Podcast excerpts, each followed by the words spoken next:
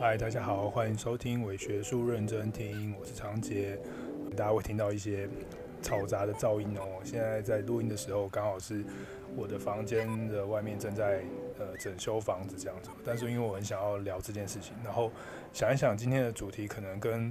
房子、房屋整修破坏、侵入可能也有点关联性，所以我想说，像这样子的嗯环境噪音，可能搞不好还可以给我们一些不同的想法。我今天想要聊一部的电视剧哦，我昨天一口气把它看完了。对，那部电视是那部电视剧是《咒怨》，《咒怨之使》，就是在 Netflix 上面所播的呃一个六集的呃电视剧的连续剧这样的日剧。那呃。对，自从看了《女鬼桥》之后，我整个人大爆发，就是不断的在看不同的恐怖片。我们也开了第三集，然后来聊恐怖片了。那，嗯，一方面是因为我自己的兴趣，一方面我是觉得，呃，嗯，我觉得可以从不同的恐怖片的角度去看到不同的事情。那或许也可以给我们一些反思自己看过恐怖片的机会。这样，那这个《咒怨之使》，呃，我我是一个从小就很。就就看过《咒怨》的人哦，他的第一集一直到后面的每一代，呃，分支外挂等等，还有他的嗯周边商品，我都有去收集的这个癖好这样子，所以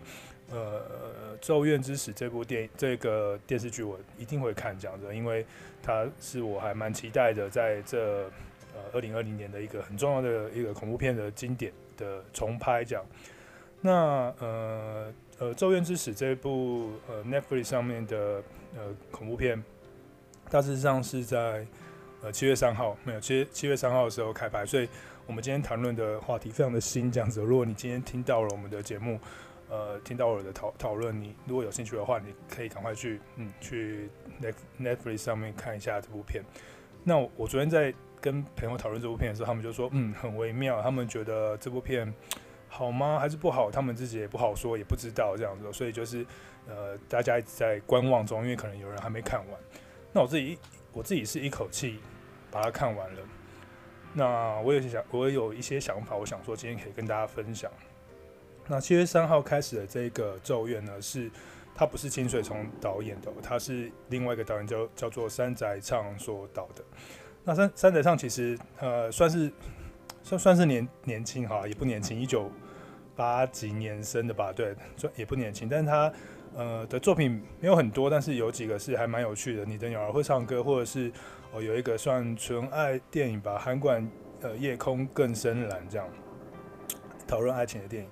呃，这几部片其实都算是蛮有实验性的电影，呃，就是他讨论人际关系啊，讨论情感啊，讨论的蛮深厚的这样子。那呃他会来拍这个呃咒怨之死，我也。蛮蛮蛮蛮好奇的，因为我对我来说，我觉得他是一个会想要在影像上面做，或是在故事上面做更加实验性或创作的东西。那我在想说，《咒怨》算是一个经典的故事，然后他又在 Netflix Netflix 上面播，那想必他应该是要娱乐化一点吧，或者是他的呃内容必须要更有冲击性。那哦，也或许是这样，所以可能山仔昌就希望可以有这个机会来去一方面致敬旧的恐怖。日本恐怖片，一方面他可能想要有一些创新。那这部片的制作人有一一赖隆重跟呃编剧是高桥阳，呃其实他们都是一些很有名的九零年代的恐怖片最夯的恐怖片恐怖电影新浪潮的时候的一些重重要的编剧啊，或者是制片人啊，或者是导演，比如说呃《七夜怪谈》啊，比如说《漩涡》啊，比如说以前的《咒怨》啊，那其实呃他们都呃。这两位刚刚讲的那两位，其实他们都非常知道怎么样子拍出一个恐怖电影才是真正的恐怖这样子。那个那个气氛是如何，如何让人觉得害怕，如何让人觉得恐怖，呃，恐怖的点在什么地方，让观众觉得发毛，是他们的绝招之处这样子。那搭配了一个这个以前没有拍过恐怖的的导演，然后来来拍这个咒怨，我觉得是还蛮值得期待的。那其实，在日本的。防疫武汉肺炎情境当中，其实这半年他们可能嗯，就是一直在家里面看电视之类的这样，所以这半年其实他们经历过了一些作品哦，或者是后来经历过一些作品，比如说像梨泰院啊，或者是呃 AV 帝王啊等等这样，这些比较嗯，对他们对对日本人来说，其实这种 Netflix 上面呃被有外国资金进投入，或者是符合 Net Netflix 的格式的。电影可能，嗯，对他们来说，也许会有很大的不同的想法或冲击哦。比如说《AV 帝王》的拍法，我自己看了，我就觉得哦，有时候看不太下去，看不太下去，太刺激了这样子哦。那以这一部呃这部呃《咒怨》来说，呃，其实呃有些人就说这部《咒怨》它是一个，有些日本人就说这这部《咒怨》其实是一个过激或是极端的一个影像这样子。那他透过了很短，才三十分钟的六集，然后每一集都三十分钟这样的格式，然后试图导演试图在这三十分钟里面，用一个比较冲击性的，或者是比较狂暴的，或者是很深深层的打击的方式来去吸引日本以及各国全球的观众这样子。所以这种比较过激极端的影像或者是叙事的处理，有可能就是嗯，这个 Netflix Netflix 他们。喜欢善用，想要勾引起观众悬念或继续观看的一个技巧，所以，所以我觉得《咒怨》这这一次我看了之后，我就觉得哦，它深深的跟我以前想象的《咒怨》有点不太一样，这样子，它挥别了传统的那种呃清水崇的第一个导演清水崇的那种幽灵影像日本恐怖片的那种那种悠悠的做法。上礼拜上上一上一集我们有提到嘛，日本的恐怖电影就是悠悠的。这一次他处理的方式令人比较不敢逼视哦，比如说有好几个画面是，呃，有有蛮多大量的性爱场面，当然性对日本人来讲没有什么，但是，呃，在恐怖片里面置入大量的性爱场面，有点像其他的美国片或的或西方的连续剧，然后里面呢也运用了很多的血腥场景，呃，前面六集可能分成三大单元讲三个大部分，然后其中从第二部分开始就其实有蛮多的。血腥场景，我我觉得非非常非常多，这样子还蛮惊悚。其中有一个就是那个产妇把那个她的肚子剖开的那个镜头，这样。那本来以为她不会真的去拍，但是她还真的拍了。虽然说那个特效没有做的真的很恐怖，但是呃，那一个画面的血腥感其实还蛮强烈的。所以我觉得，嗯，初步来看，就是她呃咒怨被呃呃 Net。Netflix 化之后，它其实有一个更强烈的的的的影影像或者是故事出现。那我们就来看一下，呃，《咒怨》这个本故事的本身哦。呃，首先我我呃，大家可能要知道是，这个《咒怨》它呃不是前面那个咒前面的那个《咒怨》的续集，它等于是呃单独的一个独立的的的故事。他在一开始就说，哦，这个《咒怨》呢，其实是他想要去了解，就是以前的《咒怨》。他所发生事情的那一个故事背景的的那那一系列的的的概念是从什么地方发展出来的，所以才开始展开后面这些全部的故事。它有点像是咒怨的咒怨，故事的故事的的意思。但是呃，这个这样子的好处就是呃呃，山仔上他完美的回避掉了就是拍续集电影或者是拍经典电影的这种嗯的矛的的矛盾或危险。他可以自己创造一个一个系列出来，但是在这个呃咒怨诅咒之时啊，这个他说诅咒是什么？咒怨咒怨之时的呃日文叫诅咒之家，咒怨之时的里面其实还是有很多部分其实是跟呃以前的咒怨有一些关联性存在，比如说名字上面啊，或者是呃剧情的细节啊，或者是物品啊等等，它会有一些扣连这样。那所以它也不完全是脱离原本的。呃的脉络，但是呢，它自己独立成一一个系列，所以如果你没有看过以前的《咒怨》，也许你是一个两千年之后才生的 小朋友们，那你就可以呃很轻松的看完这部片，因为它其实没有太大的脉络关系。但是你如果你看完这部片，你又往前看的话，你就可以在以之前呃以前的其他咒怨电影中找到。呃，更有意思的互相的对应这样子，所以呃，你不用知道以前设定也没关系啊，你就可以安心的看这部《咒怨》。那呃，《咒怨之始》呢，它算是一个某一种呃群像电影、群像的剧场。呃，群像剧场的意思就是说，它其实是有很多不同的，它里面的主角的分支非常非常多。其实这个在清水虫的咒怨中本来就是一个技巧，就在清水虫的咒咒怨当中，它的故事每每一次他处理故事的方式都是把它呃切片成切片成非常多小的故事，而这这些小的故事之间或有关联或没关联，然后呃，大家会在这个不同的故事中找到其中的隐含的线索，然后去自己把呃咒怨里面的这个世界观架构起来。那这个咒怨之使的这个 Netflix 的这个脸的日剧也是一样哦，它也是透过这样的方式来来处理这件事，但是它的每一个人的轴线其实都算是拉的还蛮长的。所以基本上它是很多不同线，但是演完六集，但是因为六集一集半个小时，其实也不过才三个小时，所以你可以把它当成是一个巨大的电影来看就好了。这样，所以你可以在这一些呃做这一些角色里面各自找到一个你觉得有共感的人。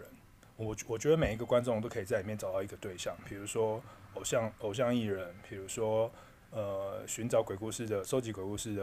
呃小说家。比如说学生，比如说呃不伦恋的夫妻，比如说呃那个妈妈，比如说呃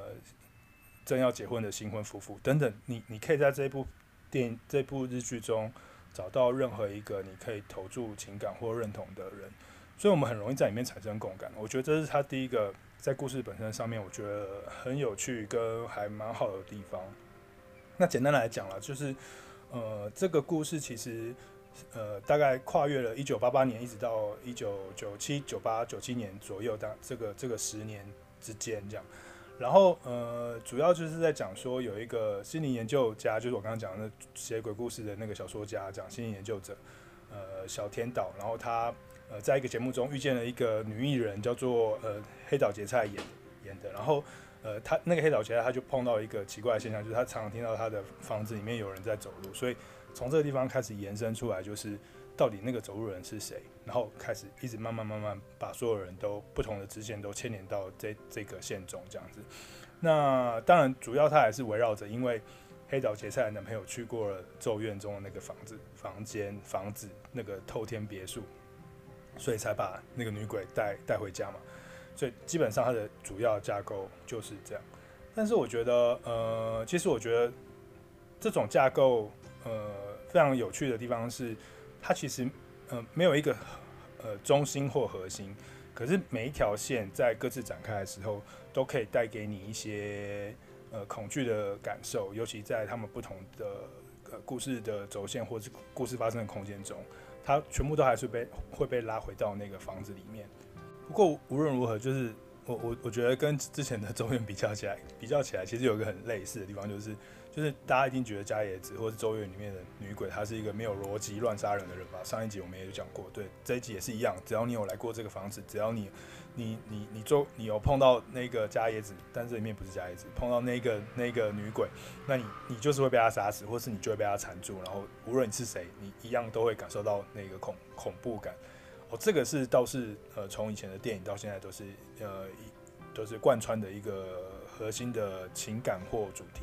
那我很喜欢这部片子一开始所带给观众的一个基本的架构，它的一个基本的呃时空架构，那个基本时空架构就是一九八八年这样子。那一开始就是呃电视节目正在播一个呃呃综艺节目，那个综艺节目呢很像以前九零年代的时候，台湾有一种有一个节目叫做《玫瑰之夜》，然后《玫瑰之夜》里面呢就是有彭恰恰还有芳芳。方去主持的一个节目嘛，然后里面有一个单元叫做“鬼话连篇”，然后那个“鬼话连篇”很有趣哦，就是会让观众啊、读者啊，呃，投递自己的信啊、鬼故事啊，或者是呃那个呃照片啊、录影带啊、灵异 V 八，以前有个东西叫 V 八，就是拍起来不是很好看的那个画面的的的的的一种一种影像。所以大家会就会请那个灵学老师啊，或者是请什么什么算命师啊，什么来看说这个东西到底是真的有鬼啊，或者是会不会对观众或来宾或艺人造成什么影响？呃，这个东西在八零年代末九零九零年代初，日本泡沫经济跟台湾泡沫经济的泡沫的时候，呃的那个背景下，呃两我们两边都有这样子的节目。我们其实台湾是学日本的这个灵异节目这样子，哦所以。如果观众们你们是三十代的人，也许你的小时候的记忆中就会有一个呃灵异节目的这个这个这个这个这个记忆，这样子还蛮有趣的。呃，在九零年代八零年代末的时候，其实我们我觉得亚洲社会、东亚社会其实都共同面临这样子的一个情境，就是我们正在呃经济成长，然后但是成长到一个程度之后，大家呃进入到一个生活过得更好，然后期待更多的娱乐、更庞大的享受、更更满足人的贪婪的欲望的那一种需求。所以我们在九零年代的时候是面临这个氛围，那这个氛围里面可能就有各种会有产生一些奇奇怪怪的事情啊，比如说呃台湾就有赌博啊、六合彩啊，然后什么呃去很迷信拜拜啊，在日本可能因为呃有钱的关系，就会去绑架、杀人事件，其实台湾也是九九零年代也有很多绑架案，白小燕杀人事呃的绑架的杀人事件这样，所以其实，在八零年代末九零年九零年代的时候，这种灵异跟社会气氛浮动，加上大家都有钱，这个气氛其实是大家是有点类似的。那一开始的时候，这个呃《周元之使》就用这样子的一个背景来接接近接接入我们对那个咒怨的想象。那当然，因为咒怨本来就是一个呃原本就是在描绘，原本就是一个九零年代末或是的的一个鬼片嘛，所以那个鬼片它其实整个描绘的就是九零年代到八零末的那个时代，所以。这个呃，咒怨之死也同样的就是用了那个时代当做这个这个这个呃恐怖片的一个时代背景。那有趣的是，呃，正在看这个这个综艺节目的时候，里面的那个女主角就是黑岛结菜，她就是里面的女星嘛，她就在谈说她呃恐怖片，就是她听到听到那个他们家有人在走路的这个事情，同时也用录音带，就是黑岛结菜寄的录音带，就是刚好那个在看那个。电视节目的人，他就也用放录音带的方式放了黑岛结菜在节目中讲的那一个录音，他他听到那个脚步声的录音带，因为因为那个正在看那个综艺节目的人，就是刚好就是帮他解决这件事情的那个林林学老师，所以他刚好也收到了那个黑岛结菜给他的录音带，所以呢，录音带、电视节目跟旁边的剧情其实是同步在发生的。他用了很有趣的叙事手法去去。去形成一个故事哦，在这个电这一个日剧中，其实有非常非常多地方都是这样子。他用了多重的说故事来去让观众进入到一个虚实交错，或者是呃资讯有点混乱的奇怪的情境中。比如说，你接了一通电话，但是电视机正在讲你发生什么事情，但是电电视机呢里面又在播报一个跟主线不相关的新闻，但是呢现场又有人在跟你讨论另外一件事。就三条故事线，三条说故事同时进行，大概出现了五六次、七次有吧，都都是重大事件，所以我觉得这个呃故说故事的处理是是非常有趣的。那为什么他想呃导演山田昌会用这样子的方法来来说故事呢？其实我觉得他呃这种多重叙事穿插虚实交构呃虚实现实虚构现实交交错的方式。为什么他要这样做呢？除了增加故事本身的黑暗性，或者是复杂性、杂讯，或者是呃那个真实性、真实感、日常带入日常感之外，其实我觉得他更重要的是他他透过这些杂讯，有时候是电视，有时候是录影带，有时候是录音带，有时候是报纸，他反观的是昭和跟那个平成时代那个时候的一个日本黑暗现代史。就是透过这些大众媒体里面的资讯的内容，来去让观众在这六六集中回顾了一次这二十年、这十年来的日本黑暗的现代事件。那比如说，呃，一开始他就有在讲车诺比，哦，那个跟日本没关系，但是他就讲了一个车诺比的事件，这样，然后后呃，车诺比已经改善很多啦，然后大家那个城镇开始要重新，呃，就是有人要呃。开始有呃政府要进行就是车诺比把它重新改造这样，但是那个时候大家以为那个核核能或呃核电厂爆炸没有那么严重，所以大家可以可以住进去。但是事实上后来车诺比还是没有重建嘛，对不对？就是大家是进不去的。然后呃后面也有提到就是那个呃奥姆真理教的沙林毒气事件啊，然后阪神呃阪神的大地震啊，呃还有呃松本市的瓦斯中毒吧。这些东西呢，其实是在呃八零年代末期到九零年代的时候，日本的非常发生的非常重大的公共安全事件。呃，这是一个大的背景，就是它是一个公共的安全，它可能跟环境，可能跟交通的运输工具，可能跟 建筑物，可能跟嗯我们生活中的一些建设是相关联相关联的，所以这些建设、这些硬体设施、这些建筑物、这些交通设施、这些制度如果不好的话，那我们就会面临巨大的危机，或是我们会在这个生活的在这个都市生活中没有办法活得这么好这样子。那可是除了这个之之外，其实也有它还不断的在穿插更多更多的所谓的这社会治安事件，社会治安事件比较个人化。它跟环境事件不太又不太一样，它可能是杀人事件，可能是绑架，可能是强暴。它是出于它比环境或者是比这些环境风险或城市居住的这些呃硬体设备来的更更更可怕的是，它是来自于人的不确定性，或是来自于人人的黑暗的动机。呃，比如说他这这一部日剧里面提了非常多。不同的事件，那里面有几个最重要的，比如说名古屋呃杀人事件，名古屋孕妇杀人事件。好，那个孕妇杀人事件很很可怕，它就是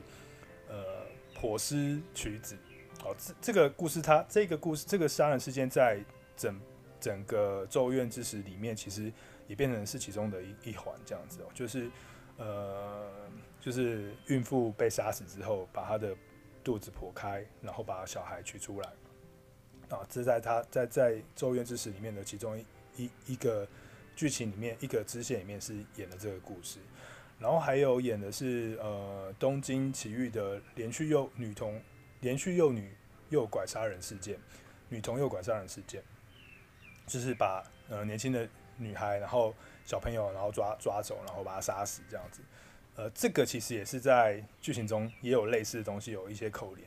然后还有女高中生监禁杀人事件。哦，这也是很这当年很重大的一个一个一个一个一个呃治安事件，就是一个女高中生被被囚禁在一个别墅里面，然后然后她就在里面很久，然后还还怀孕，然后还生小孩这样子，跟那个前面那个又有点类似，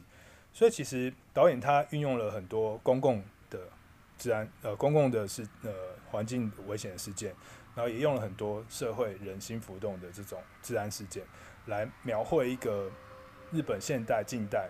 现代的一个黑暗的情境，然后打造了这个咒怨的这个背景。那我觉得这样子的做法呢，很有趣哦。因为为什么呢？因为他在这个背景下，他主要的呃咒怨的主要的故事，咒怨之死的主要的故事，就是让你看到在这个巨大的嗯变得很烂的世界中，那这些事件的人的里面发生的人的心灵的真面目是什么？对，就是他们到底在想什么事？然后，所以呢，在这部片中，你就可以看到，就是呃，不只是那些奇怪的什么灵异现象等等，其实更恐怖的是那些很阴森恐怖的人际关系吧。那种恐惧是很随机的，然后很看人的。有些人突然就这样想了，然后呃，有些人突然从好人变坏人，有些人他就是呃有欲望想要做爱，有些人就是有欲望他想要偷东西，有些人就是有欲望他想要杀人。他在呃社会中他不满足，所以他做了什么事。所以，所以这一个咒怨之石里面，其实充满着学校的虐待啊，对小孩的暴力啊，呃，诱拐啊，然后呃，出外遇、出轨啊，或者是嫉妒啊等等不同的人的黑暗动机。那这些东西就在刚刚讲的这个巨大背景下里面流动，然后并且跟这个巨大的背社会背景形成一个结构化。从祭天式的角度来看，形成一个结构化的的过程。所以我觉得，嗯，三宅唱有 有些人可能觉得清水崇清水崇拍的比较好，但我觉得三宅唱它虽然里面没有出现很多鬼，但是他透过这样子的黑暗史的方式来来谈咒怨，来拍咒怨，来表现咒怨，我觉得呃也是一个还蛮有趣跟蛮不错的方法。所以你看到就是呃你在《咒怨之石》这部片里面看到的是大概就是九零年代前后那个对那个时候现代社会的一种。生存的环境的一个把握，或者是他要描绘那个我们如何生存在那个年代的那个那那个情景。呃，都会区里面的独独栋的住宅，然后盖了很多，然后有些房子可能是空屋，卖不出去，怪怪的这样。呃，很多的失踪的社会事件，然后有一些黑心房仲不断的转售一些凶宅给你，这样子不不顾情谊。然后有些人在学校遇到霸凌，或者是呃有些小孩家暴越来越多，有些小孩在家里面可能受到。那个家暴这样，所以那些现代人的人际关系、家庭关系、亲子关系、学校关系、社会社会中的那个同同事关系，在这部片里面其实都是充满着冷漠，然后不信任、嫉妒、过于依赖等等。那这些情感或这些角色或者这些人际关系就被安就被三宅唱导演就是安置在各种不同的呃居家或者是工作或者是劳动的空间中，主要是居家空间中了。比如说像是套房啊，然后或或者咒怨那一个别墅啊，或者是呃公司的大厦公寓啊，让你观众的每一个空间，每一个生日常生活空空间都有可能濒临危机，都有可能让你的安全感粉碎这样子。那这个是三呃咒怨以前到现在其实都很用了很多这样的手法。为什么咒怨好看？就是因为它用了很多我们的居住空间来当做梗，就是我们在我们居住空间中，因为这些。呃，人际关系，因为这些亲子关系的破碎，所以我们呃这些空间对我们来讲是一种挥之不去的恐怖。所以我觉得这个呃，这是咒怨有趣之处，这样子。那在咒怨之死里面，其实从头到尾几乎都没有看到跟清水虫比较起来，它几几乎都没有看到什么可怕的幽灵形象。就算是那些那个里面的女鬼出现，就是一个一个女性的画面而已。其实它。看起来没有很清楚，而且也并没有太可怕。那反而是更多、更多、更多，百分之八十的部分都是那些导演，都是都是导演在描绘这些事件中这些主角们他们的人性的黑暗动机。对，像我们刚刚讲的家庭暴力，我们讲的呃母亲对呃小孩的厌恶，呃强暴，一开始第一集就是一个强暴的戏码，然后女性呃同才之间的嫉妒。然后呃外遇，呃还有夫妻之间的差异，反而这些东西不是鬼，但是我们却真真实实的看到它在我们生活中不断的出现，然后并且让我们感受到危机或恐怖的感受。那我们可以再缩小一点范围哦，就是除了前面那些黑暗史和社会事件跟这些人际之间的嗯恐怖的感受，还有人性的黑暗之外，其实我觉得里面。还可以看到更多就是女性的角色。如果你仔细看呃《咒怨之死》，或者是你看之前的《咒怨》的电影，其实应该可以很明显的感受到，它的主体就是那个家野子，就是这个母亲跟她的小孩嘛，这样子。那其实，在《咒怨之死》里面，其实也是一样。那它的主体甚至不是那个小男孩正雄、俊雄、正雄，而是女儿这样子。就是嗯，在这部片里面，其实。母亲跟女儿之间的这种依赖跟对立的关系，其实还蛮严、蛮明显的。然后在《咒怨》中，《咒怨之死》里面有很多呃很多怀孕的妇女，大概有一个、两个、三个、四个，反正就是里面有很多个怀孕的妇女，包含呃那个被杀死的最远处的那个鬼这样子。他运用导演运用怀孕的妇女来当做呃整个故事里面的核心。除了女性角色之外，她甚至是一个怀孕的妇女，是一个核心。她有很明显的意图，就是呃，这些怀孕的妇女，或者是说可以可以怀孕的女性的身体，它其实是打破男性的这种男男性主权所设下来的二元对立的的一个原则的一个身体，因为她同时妈妈同时可以载装一个人在身上，所以她等于是主客体合一。等于是死亡跟重生合一，等于是清洁跟肮脏合一，它是一个一个破解二元对立的一个一个一个空间，一个身体，一个容器。所以这个东西在这些女性在呃咒怨的电影，或者是呃这一次的咒怨之识里面，都是扮演很重要的角色。她都是发动这些事件去驱动的角色，或者是解决这些事件的角色，或者是。在其中被害的那个角色，几乎都是围绕着这这样子的身体而存在，所以其实他透过呃怀孕的身体来呃表达了很多咒怨里面的人性的辩证。对，其实这个是一个还蛮可以让大家去深度去看的一个观察的点。所以在这部片里面，透过呃孕妇的角色，其实他把或是母母亲跟女儿互动关系的角色。他把呃女性这件事情，女性的这个这个这个位置的这个性别的形象，呃，塑造的非常非常复杂。那这个这个复杂的面向，呃是多元的，然后它同时是主体，同时是客体，它女性不再只是一个被沦为自我牺牲或者是默默默无闻无言的那个对象。刚刚所上述的这些呃动机也好，事件也好，黑暗人性的黑暗也好，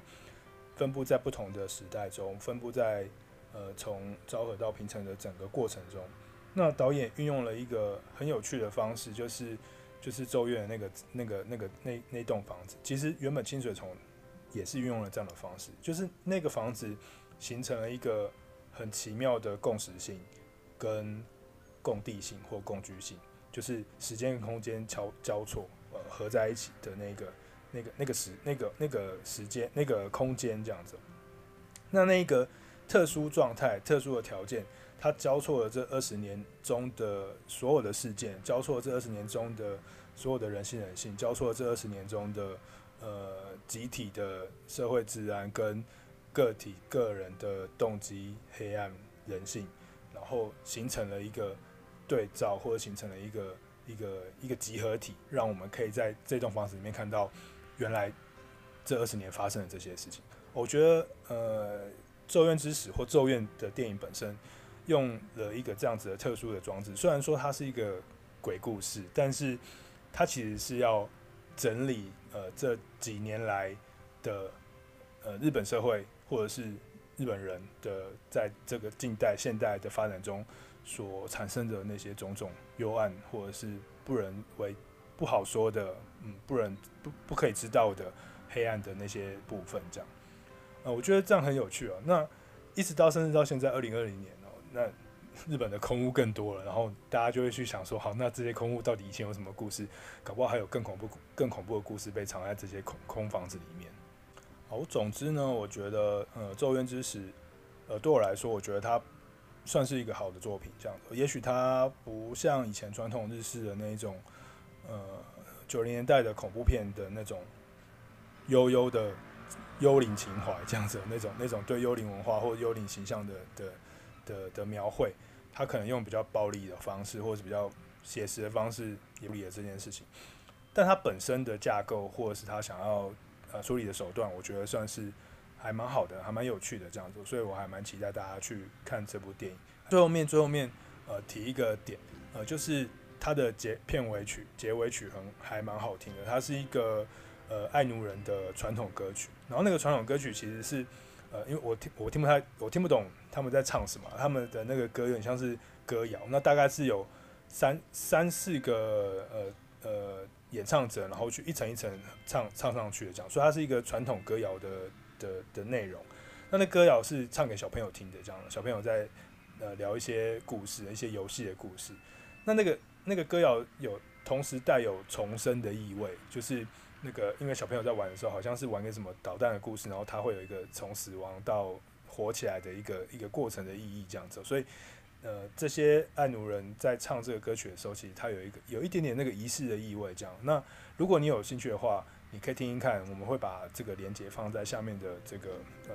呃我们的资讯里面，然后你可以去听听看这首歌到底是呃怎么样，或者是你可以去看看直接就去看日剧吧，然后去听听看这首歌。我觉得他呃很很有感觉哦，他也某个程度上他还做了对整个呃《咒怨之死》的这一部戏做了还蛮好的诠释跟结尾这样。那当然这部戏到最后并没有没有一个结局呃停在黑岛结赛，所以。有可能会有第二季吧，那我们就呃期待他有第二季出现吧。好，总之就是呃推荐大家去看看这部片，然后听一下那个片尾曲，片尾曲真的不错。然后呃思考一下我们这几年看的恐怖片，也许之后会有其他机会再聊聊其他的吧。对啊，那谢谢大家收听今天的伪学术认真听，我是常杰，我们下次见，拜拜。